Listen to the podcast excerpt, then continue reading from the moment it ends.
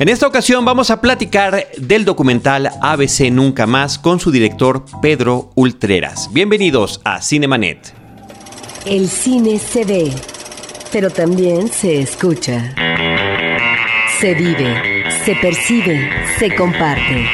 Cinemanet comienza. Carlos del Río y Roberto Ortiz en cabina.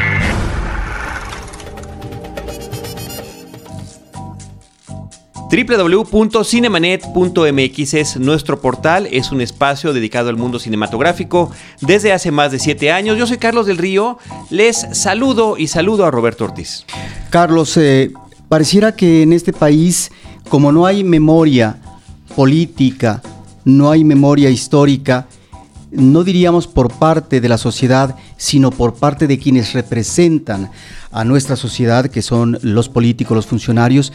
El día de hoy vamos a hablar de un caso muy grave que tiene que ver con la corrupción. Lo peor de todo es que tiene que ver con la impunidad, es decir, aquellos actos graves que atentan a la dignidad de un país y que pareciera que en este país no sucedió nada porque la justicia establecida como tal, que es la justicia institucional, pareciera que no opera en favor de la sociedad.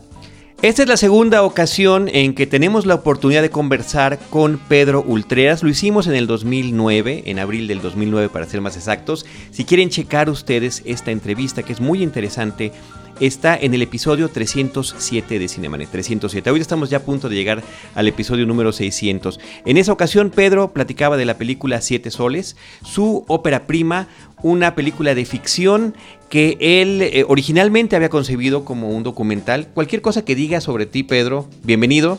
Gracias, gracias. Si estoy equivocado, corrígeme de inmediato. Estás eh, en lo cierto. Muy bien. Eh, Pedro vive desde hace casi 25 años en Estados Unidos, es mexicano de origen del norte de la República. Él eh, llegó a Estados Unidos de manera legal, es nueve hermanos, el noveno. Nueve hermanos, soy el noveno, el más chico de El más de chico, él ya llegó con una serie de beneficios que no disfrutó el resto de la familia. En otras condiciones, se dedicó al periodismo. durante muchos años estuvo nominado a los premios Emmy por su trabajo periodístico. Comentaba en esa entrevista que desafortunadamente esas nominaciones era por cubrir tragedias, tremendas tragedias de huracanes, de la muerte de algún joven, ese tipo de situaciones. Eh, después, a través de estos testimonios que él recopila, eh, porque había visto como periodista la vida de los migrantes en diferentes ciudades de Estados Unidos, pero cuando llega a Arizona ve lo que es el tránsito, lo que es este sufrimiento para llegar y eh, después de ver la imposibilidad de hacer un documental, se decide por una ficción que fue protagonizada por Gustavo Sánchez Parra. Y Evangelina Sosa. Y Evangelina Sosa. Eh, después vino un documental que se llama La Bestia y ahora Pedro eh, está este trabajo sobre una, pues la tragedia infantil, como lo mencionas en la película, la tragedia infantil más terrible de nuestro país. Eh, 49 niños fallecieron en, en eh, este, este lugar de resguardo de niños, esta guardería en, en el norte de nuestro país. Y bueno, como por favor, cuéntale al público desde tu perspectiva esta historia y por qué la abordes. Eh, muchísimas gracias antes que nada por la invitación. Eh, me, me, enorgullece saber que gente como ustedes mantienen todo ese dato y se acuerdan de todo, ¿no? Entonces me parece maravilloso que puedan retomar el tema de siete soles. Ya ni me acordaba, la verdad, ya hace, hace varios años. Eh, sí, estoy ahora pues dando a conocer este tema, ese tema espinoso, incómodo ese tema que, como bien, eh, bien decían al inicio, este, aborda, aborda una situación de, de, impunidad, de corrupción, y es una, es una historia de denuncia social, pero también es un tema de, es una historia de amor y, esperanza, de alguna manera. Me, eh, lo quise manejar de ese modo y quise plasmar esa parte también porque siento que al final de todo debe de existir una esperanza para poder eh, continuar caminando o, luchando, en este caso, por la justicia. Es eh, la, tragedia infantil sin duda más grande eh, en la historia reciente de México. 49 niños de 0 a, a 4 años de edad que estaban en un lugar este, que se suponía debían de ser cuidados, protegidos en una guardería subrogada por eh, el IMSS, el Instituto Mexicano del Seguro Social, este, una institución del, del, gobierno federal.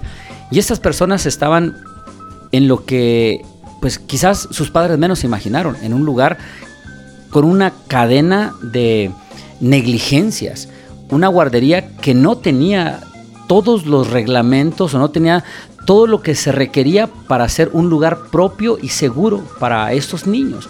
Tenía salidas de emergencia, no tenía este, detectores de humo, vaya, no tenía una, una, serie de, ah, de situaciones inseguras que terminó lamentablemente con la vida de estos 49 niños y dejó lesionados arriba de 75, incluyendo más de 24 con quemaduras de segundo y tercer grado que hasta el día de hoy siguen padeciendo este, pues este sufrir. No hay niños en este momento, como el niño Héctor, que de quien, eh, a quien he tenido la oportunidad de, conocer, este, que requieren de, de, trajes especiales para poder salir al sol, a la intemperie, por, por la situación todavía tan crítica de sus lesiones. Entonces es sin duda una, una tragedia que estremeció al país y que dio, eh, hizo titulares alrededor del mundo. Estremeció el mundo. Esa es una de las partes eh, con las que arranca tu película, justamente con encabezados de distintos periódicos en distintas partes del mundo. Y sabes que hay personas que me, me, han preguntado, esta mañana en una entrevista me, me cuestionaban eso, que si son reales y si, o si nosotros lo hicimos en Photoshop para llamar la atención. Y no, o sea, jamás yo me atrevería a, a fabricar algo así simplemente por dramatizar una, e, e, este documental.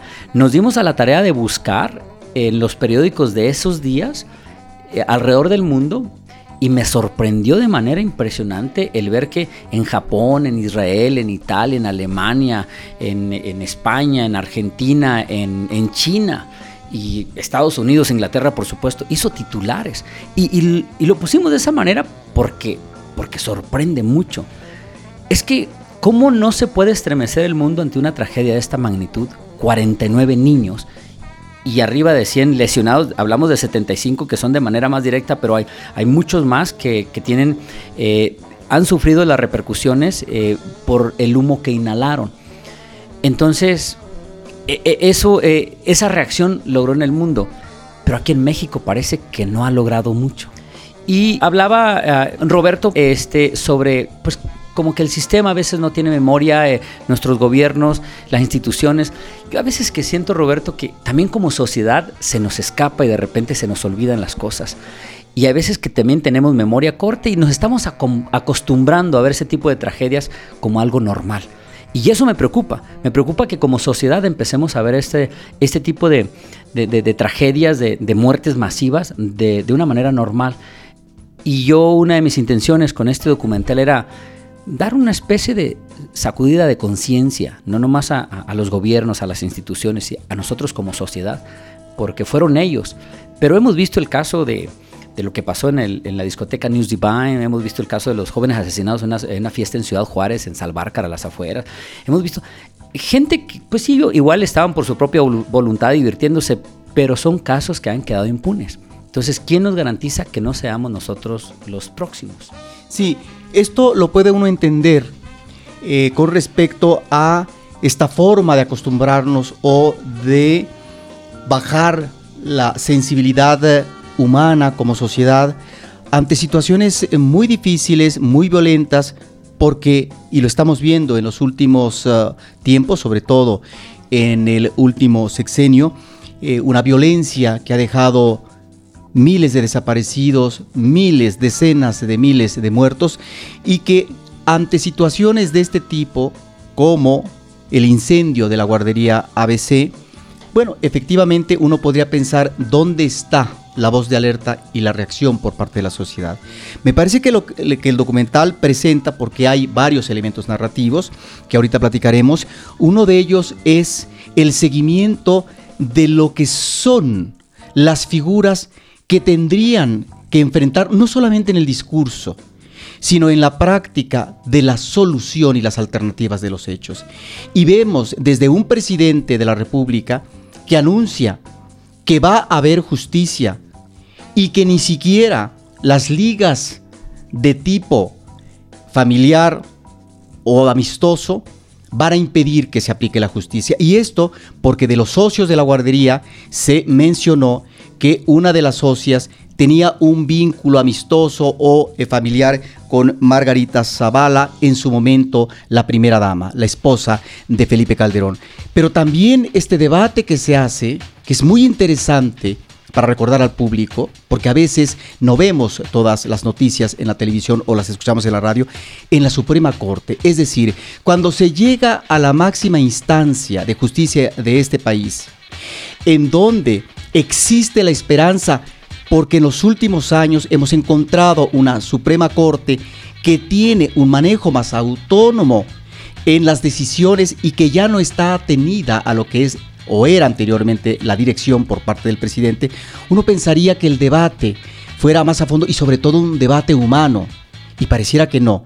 Cuando uno ve que la instancia máxima dice que no, con respecto a la responsabilidad que muy seguramente les tocaba a los socios de esta guardería que no tenía estas condiciones, es que entonces sí dices, ¿qué es lo que pasa en este país en términos de que el seguimiento está dado por parte de los afectados, los familiares, la vía legal, etcétera?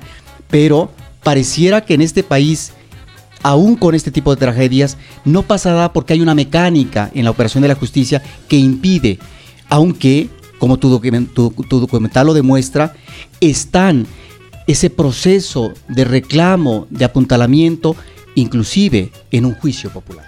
Así es. Sí, fíjate, y para, para retomar lo del presidente, eh, las palabras, y cito en el documental, porque lo he visto, eh, miré el material, me tardó, tardé meses en encontrarlo. De hecho, fue una declaración que hizo en una visita a Panamá, este, un mes y medio después de la tragedia.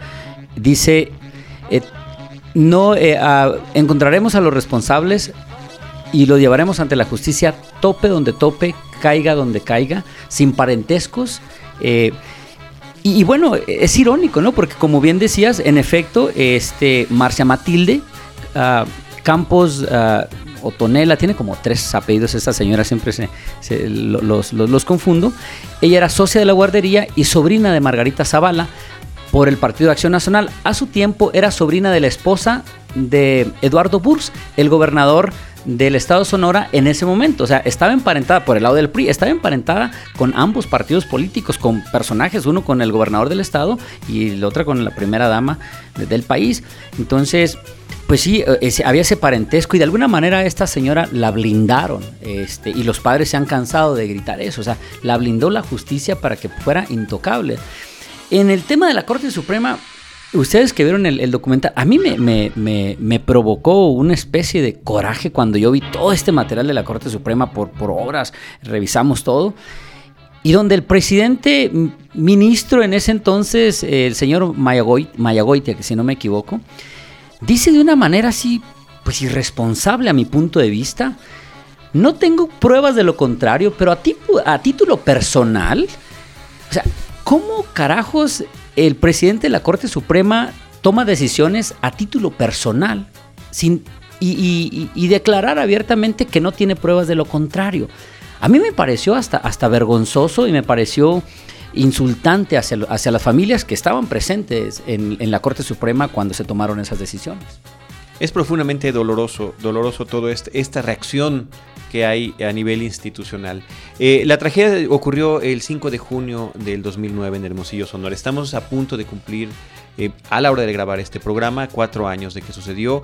Y eh, además de, los niños que fallecieron, además de todos estos niños que están pues con consecuencias terribles después de esto, pero que sobrevivieron, están también los padres. Los padres de todos ellos que de repente quizás es algo en lo que uno no reflexiona. Bueno, por supuesto que uno lo piensa, la peor tragedia que puede haber es eh, perder a un hijo.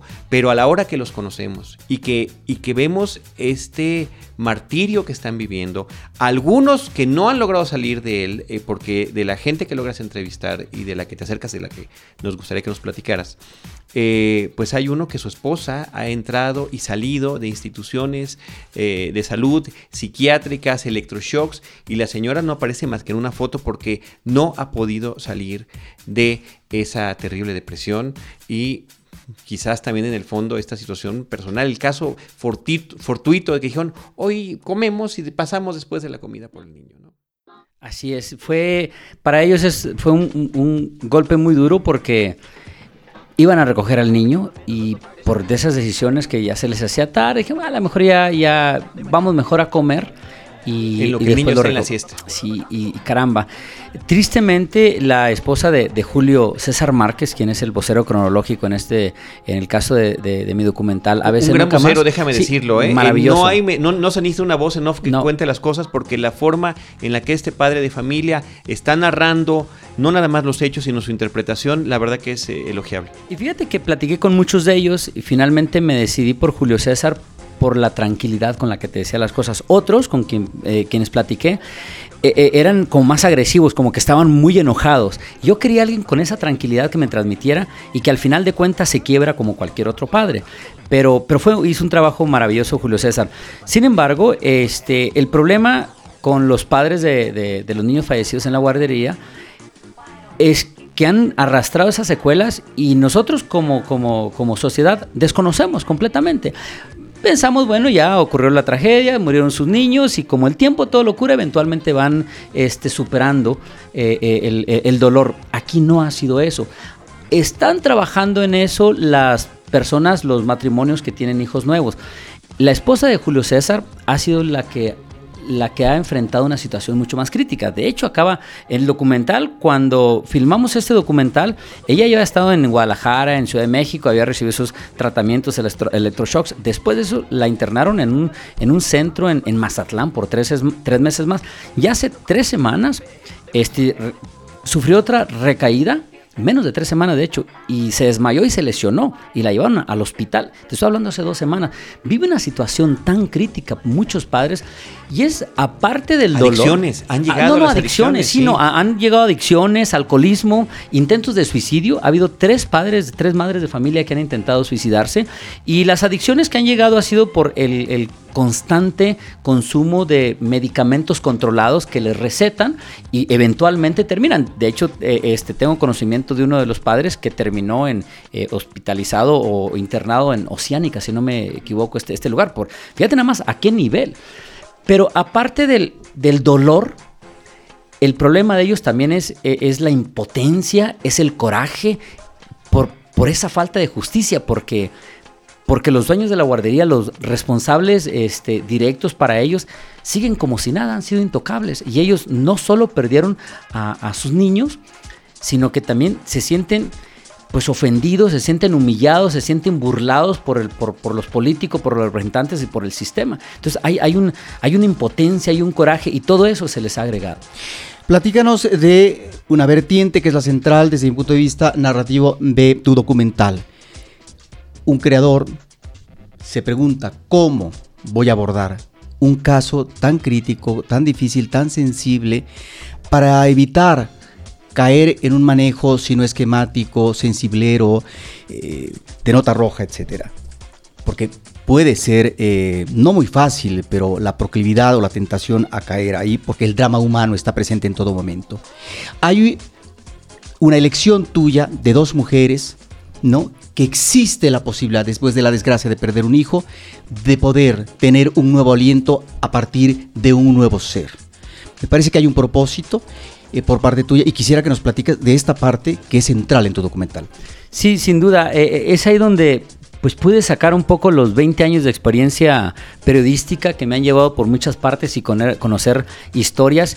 Y yo fui muchas veces a Hermosillo a conocer a los padres, he estado en las marchas constantemente, he estado nunca como participante de las marchas, siempre como periodista, como fotógrafo, este, solidarizándome como ciudadano también con ellos, pero con la intención de conocer las historias todas. Yo es un tema demasiado sensible y yo, quería- yo quería ser eh, muy sensible también al elegir eh, el video, las fotografías. Yo, vi, yo foto- miré fotografías muy crudas que jamás me hubiese atrevido a poner. Me contaron testimonios desgarradores, personas que sacaron a los niños, unos testimonios que no me hubiese atrevido a poner por, porque pudiesen haber sido muy fuertes para cualquier persona, peor aún para los padres, porque ellos saben eh, esas historias. Entonces, tuve que tener demasiado cuidado a la hora de tocar este tema eh, por, la sensibilidad. Conocí, obviamente yo quería, mi forma de trabajar es contar ah, historias de esta naturaleza o hacer denuncias sociales partiendo del lado humano desarrollando una historia humana y que se vaya conociendo lo demás. Y en este caso yo tenía claro lo que quería hacer, quería tener como dos o tres narradores y quería tener como unas tres o cuatro familias. Pero luego me di cuenta que iba a ser demasiado complicado seguir las historias y que la misma audiencia se pudiera, y pudiera identificar rápido las historias cuando tienes demasiados elementos. Son 49 madres y padres y para mí fue muy difícil elegir dos, quedarme finalmente con dos. Hay padres hasta el día de hoy que, que están molestos conmigo. Y les digo honestamente, creo que es la primera vez que lo, lo mencionó este, en, medios. Están molestos porque ellos querían que la historia de su hijo también se contara. Y yo me hubiese encantado haber incluido las 49. Todas son impresionantes, son, son impactantes y todas merecen ese tributo de alguna manera. Pero era imposible y tuve que jugar al abogado del diablo ahí y, me tocó días, de, este, noches completas, un fin de semana me fui a, las playas ahí de Sonora a, pensar, a, este, reestructurar todo esto y decir con quién me quedo, quién no, porque todas eran fuertes. Sin embargo, decidí al final de cuentas que estas historias eran las que más me impactaban y, y bueno, dije, esta es mi historia y la voy a contar desde este punto de vista. Me gustó mucho la de Mari Campos, la madre soltera, mujer joven, este, que, está sacando adelante a su niña para evitar que no viva lo que ella vivió viniendo de una pobreza extrema. Y lo hice de ese, me, me decidí por ella porque pensé que Mari Campos representa a muchas madres solteras mexicanas que viven en condiciones desfavorables, que tienen dos trabajos para poder sacar a sus hijos y darles un mejor porvenir. Y es lo que ella hacía. Ella sacrificó tiempo con su hija para tener dos empleos diarios. Y la veía solo cuando la llevaba a la guardería y cuando la recogía eh, en la noche cuando llegaba a casa. Hay muchas madres mexicanas como Mari Campos que se matan por sacar a sus hijos adelante. Y al final de cuentas, este, ella pierde su niño. O sea que todo ese tiempo que ella, que ella perdió de, no disfrutarlo con su hija, no, no, no sirvió de nada. La historia de Germán y Ofelia, yo creo que cualquiera la hubiera conocido inmediatamente. Dice, esta es para, para una película de ficción basada en hechos reales, para una novela, porque es impactante saber que esos señores que tenían 20 años de novios, que se conocieron desde los 13 y 15 años de edad respectivamente, que tardaron cerca de 7 años en tratamientos de fertilidad, era el único hijo que tenían cuando eh, logran eh, embarazarse, y ella, ella ya tiene cuarenta y tantos años de edad. Ese niño se convierte la razón de su existencia. Vaya, a mí me impresionó con ellos, pasé más tiempo que con nadie. Fines de semana, carnes asada, problemas familiares. Creo que se, inclusive yo creo que se puede decir que se nota en la película, ¿no? Porque sí es, es eh, me parece que inclusive si lo checamos en tiempo, tienen más tiempo de pantalla también. Sí. Eh, y, y, me parece que es interesante la manera en que los entrevistas por separado a, cada uno de ellos dos, ¿no? Aunque después veremos escenas donde están juntos, eh, al principio los vemos por separado. Es un proceso muy largo con ellos, eh, pero sí quise eh, entrevistarlos por separado y también porque Ofelia, yo quería que me contara su vida, esa vida de, adolescente, de joven, que él no estaba muy de acuerdo, ¿no? Cuando empieza a hablar de, las novias que tuvo y esas cosas, quise meterme, quise contar la historia de ellos antes de tener el niño para que supieran lo que vivieron y lo que, sufrieron para llegar a tener ese bebé. Y me metí a, álbums de, de, 20, de 30 años, videos. A ese niño lo, lo, filmaban. Cuando entraba el año, hay videos que apenas son los primeros segundos del año, el niño dormidito, y ellos estaban tan enamorados de su hijo que lo filmaban y le daban gracias a Dios por tener un año más de vida. Entonces cuando yo vi esos videos, para mí me impactó muchísimo. Entonces fue muy dura la elección, pero, pero al conocer los elementos y que aparte de los sufrimientos y, era el único hijo que en ambos casos tenía. Entonces, pues decidí por ellos, eh, lamentándome eh, otras familias también y pidiendo disculpas a otras por no haberlas incluido. Pero sí hubo algunos padres que se molestaron conmigo porque, y de hecho en el caso de, una madre en particular le pidió a su abogado que hiciera todo lo posible por detener mi, mi documental, este, a menos de que la historia de su hijo fuera contada. También existe en el documental esta parte de el personaje que habla con autoridad legal eh, sobre esta situación. Y uno pensaría, puede ser un analista político. No, escoges a un hombre que ha sido él, pero también como antecedente familiar, defensor de los derechos humanos, estuvo al frente de la Comisión de Derechos Humanos del Distrito Federal y que me parece que es un personaje muy respetable, que moralmente es un personaje que puede hablar como habla y que pone los puntos sobre las IES. Álvarez y Casa. Sí, fíjate que al, al dar, al voltear alrededor en el país, dije, ¿quién puede tener, quién puede tener ese peso moral en el país? como para que pueda dar esos puntos, esas notas especiales, eh, eh, eh, ese, ese ah, vaya, que apunte hacia esos ah, sistemas, hacia esos gobiernos y, que toque esos temas que de repente otros puedan tener más cola que le pisen. Emilio Álvarez y Casa para mí fue la persona correcta, apropiada desde el momento en que lo busqué. Este, me accedió, me dio una entrevista maravillosa. Tuve que quitar muchas otras cosas pero, porque él es un personaje espectacular. Y todas las cosas que dijo vino a dar exactamente en el punto que yo quería, con una, vaya, señalando lo que es. Y como decías, no hay nadie, creo, en el país que tenga, que tenga ese, ese peso moral y que tenga esa autoridad moral para, para hablar también de los derechos humanos, como lo viene siendo Emilio Álvarez y Casa. Y el, la situación es que, ¿dónde está en este momento? O sea, ahora está al, frente de la institución uh, es Latinoamérica para los derechos, ah, derechos humanos en, la ciudad de Washington. Ahora tiene un puesto a nivel Latinoamérica. Entonces eh, me, me, sentí tan feliz cuando él pudo acceder, cuando lo contactamos y accedió a darme la entrevista porque sabía que él iba a dar y necesitaba, yo necesitaba eh, un personaje como él. Eh, Pedro, es, eh, este trabajo que estás haciendo es importantísimo, es imprescindible que se esté hablando de este tema. Hay también alguna serie de lecciones que tú hiciste a la hora de contar esta historia que tiene que ver con musicalización, con dedicar ciertas canciones a, cada, algunos de los niños, en particular de los casos que estás contando. Quizás algunos de nosotros a nivel digo yo, formal, cinematográfico, podrían parecer excesos. ¿Cuáles son eh, eh, tu, cuál es tu criterio y cuál es el, modo en el que llegas a decidir incluir estos aspectos en la película. yo creo que eso yo lo atribuyo un poco al estilo del director. Eh, a mí me gusta musicalizar y me gusta quizás dramatizar un poco más. A lo mejor me inclino un poco más por el drama sin llegar a... Espero no llegar al exceso. Quizás tengo que ser un poquito más condescendiente porque ya me lo han hecho notar en la película Siete Soles. A mucha gente le gustó la música y a mucha gente no. Me decían, es que ya es muy cruda la realidad, las imágenes son muy fuertes como para que todavía vengas a remachar con esa música tan dolorosa. A, machacar, de, A machacar, exactamente. vengas a machacar con esa, con esa música dolorosa siento que no fue tan dolorosa en este, eh, eh, en este caso, pero sí lo que pasa es de que encontré una canción que ya estaba hecha, no, no fue escrita para mi documental, pero no se había dado a conocer.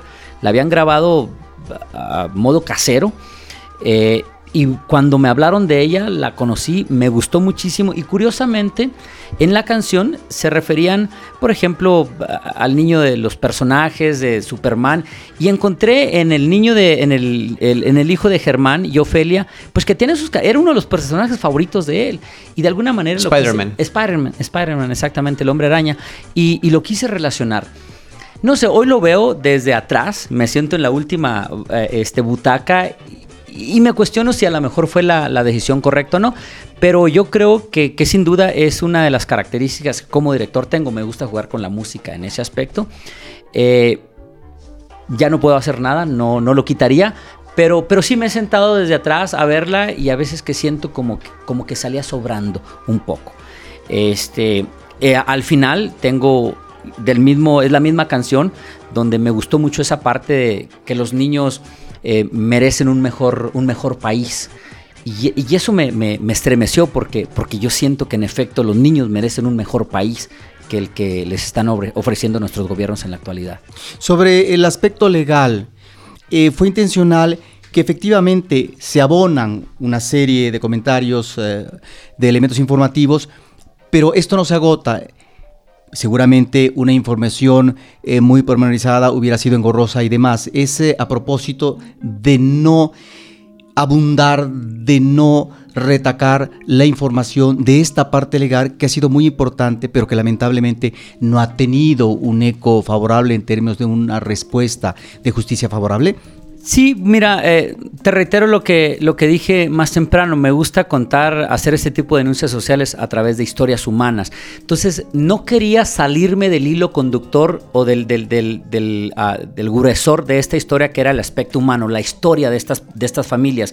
Y quería ir tirando cositas con el narrador donde él me, me hablara del, aspecto eh, legal. En muchas ocasiones, es muy, muy honesto, eh, quise incluso quitarlo de la Corte Suprema y otras, porque me parecía como que ya tenía demasiado de lo legal y se me salía un poco de la historia humana que yo quería contar. Me he dado cuenta que aquí en México eso ha funcionado perfectamente porque he estado en, días previos a, la, a, premier en la Cineteca eh, viendo la película y me ha escuchado este, que le mientan la madre al, a, algunos de los ministros de la Corte Suprema, una rechifla. Estuve este lunes en, Oaxaca presentándola también en un auditorio para 300 estudiantes y vienen esas rechiflas. Acá sí les ha calado, pero lo mostré a un grupo de amigos eh, sudamericanos en Estados Unidos y para ellos no representó nada. Y, tuve así las dudas si le quitaba un poco más al narrador oficial a Julio de la parte legal o la dejaba siempre fui consciente de que este documental es más nacional, esta historia es más de este país y que la intención a que llegara a otros países, pues de repente se pueden identificar con historias similares, con tragedias similares o con gobiernos similares. Pero la verdad es de que mi interés era eh, que recorriera México y en México todo, todo mundo se iba, iba a identificar. Pero le quité más todavía, le quité otros aspectos, porque si no quería abundar tan, no quería empalagar con las cuestiones legales que no era necesariamente lo mío. Para mí el objetivo era conocer, dar a conocer esta tragedia a través de una historia humana y que de ahí se desglosara lo demás. Creo que es demasiado obvio lo que han vivido y uno puede entender perfectamente y tirando eh, este, cositas eh, de, cuestiones legales que narra propiamente Julio. Aparte hay otras situaciones donde no tenía la, certeza porque todavía está la, investigación y no quería ser irresponsable al poner cosas que no eran o que eran eh, suposiciones o que eran rumores. Que no son determinantes. exacto, entonces me quise, me quise basar también en en la investigación, en los datos que, otorgo, en la investigación eh, pedida por la, Suprema Corte de Justicia. Esa es una información que está ahí, es un, dato real, es un dato eh, este, eh, creíble y esa es la información a lo que más quise llegar, pero no quise abundar con, con esto para no aburrir a la audiencia y continuar con la narración de la historia humana que yo quería contar. Pedro, tú continúas en, viviendo en Estados Unidos, ahora estás instalado en Nueva York, según nos comentabas antes de entrar aquí a la, charla.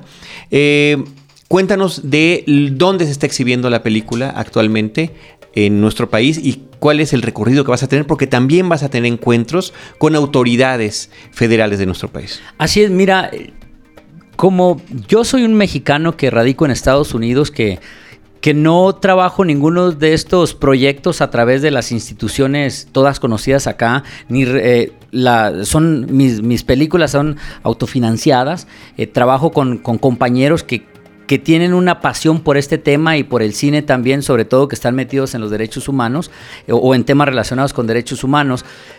Pues vaya, yo dije, va a pasar desapercibido, es el tema de ABC, les puede interesar. Me ha sorprendido gratamente la, atención y la la, atención mediática que hemos logrado. Y bueno, de ahí surgieron eh, invitaciones inmediatas para recorrer el país, para ir a universidades. Eh, la, Cámara de Diputados, ya estamos el próximo lunes a las 10 y media de la mañana, este, se presenta en la Cámara de Diputados. Eh, abierta al público, y de hecho se comprometieron con nosotros que no iban a someter al, este, eh, esta revisión tan exhaustiva que se hace en la Cámara de Diputados siempre y cuando vayan a ver el documental. Ese mismo día, este próximo lunes 3, también se presenta en un auditorio de la Comisión de Derechos Humanos del Distrito Federal, a petición también de ellos.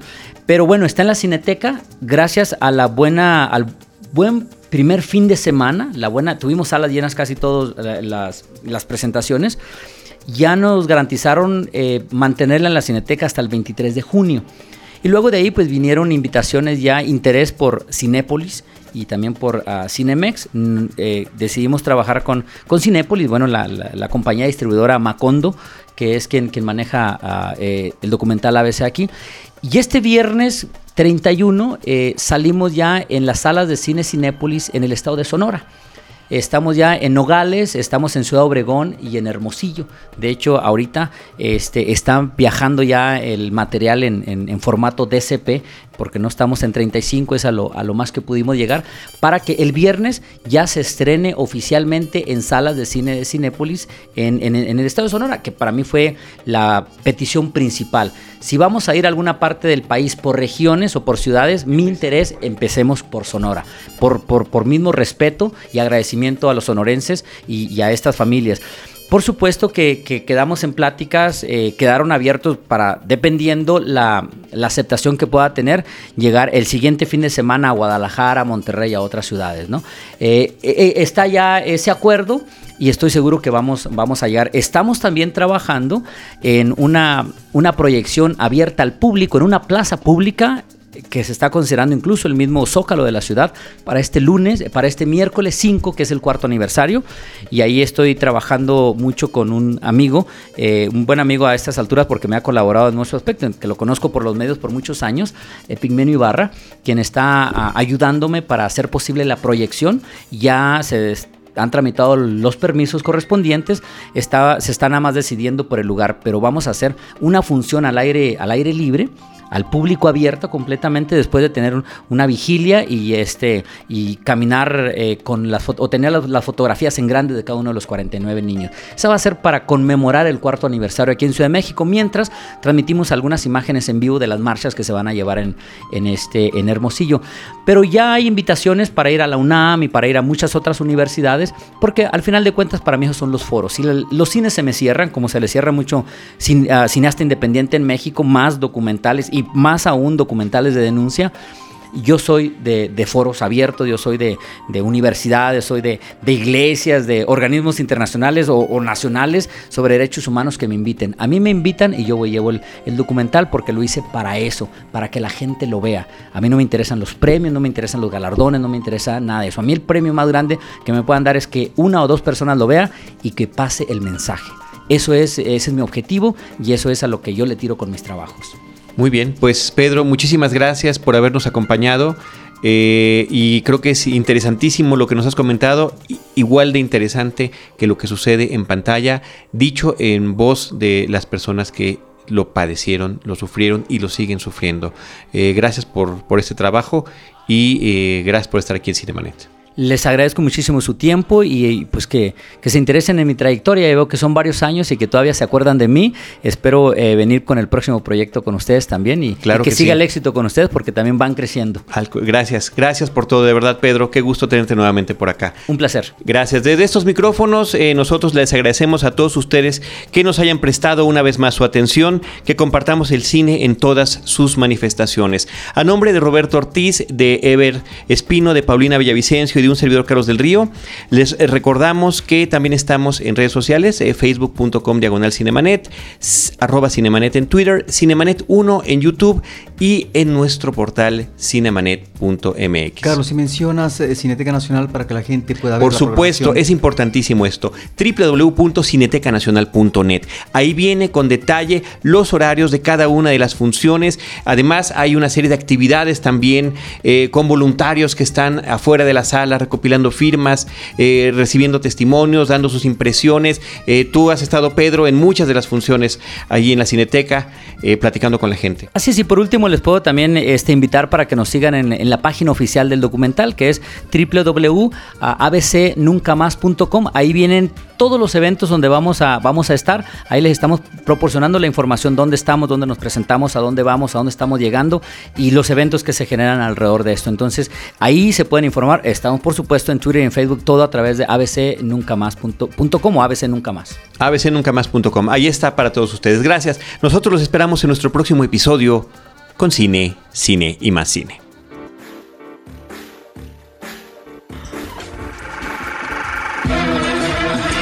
Cinemanet termina por hoy. Más cine en Cinemanet.